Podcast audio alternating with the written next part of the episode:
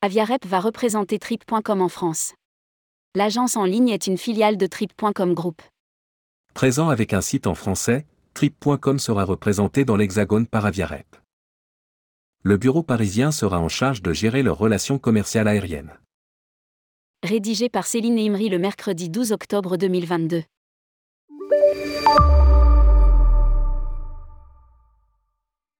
Aviarep va représenter sur le marché français l'agence de voyage Trip.com et gérer leurs relations commerciales aériennes.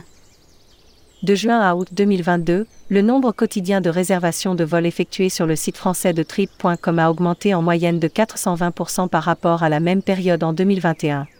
En août 2022, le trafic quotidien vers les sites EMEA de Trip.com a augmenté en moyenne de 293% d'une année sur l'autre. Indique un communiqué de presse.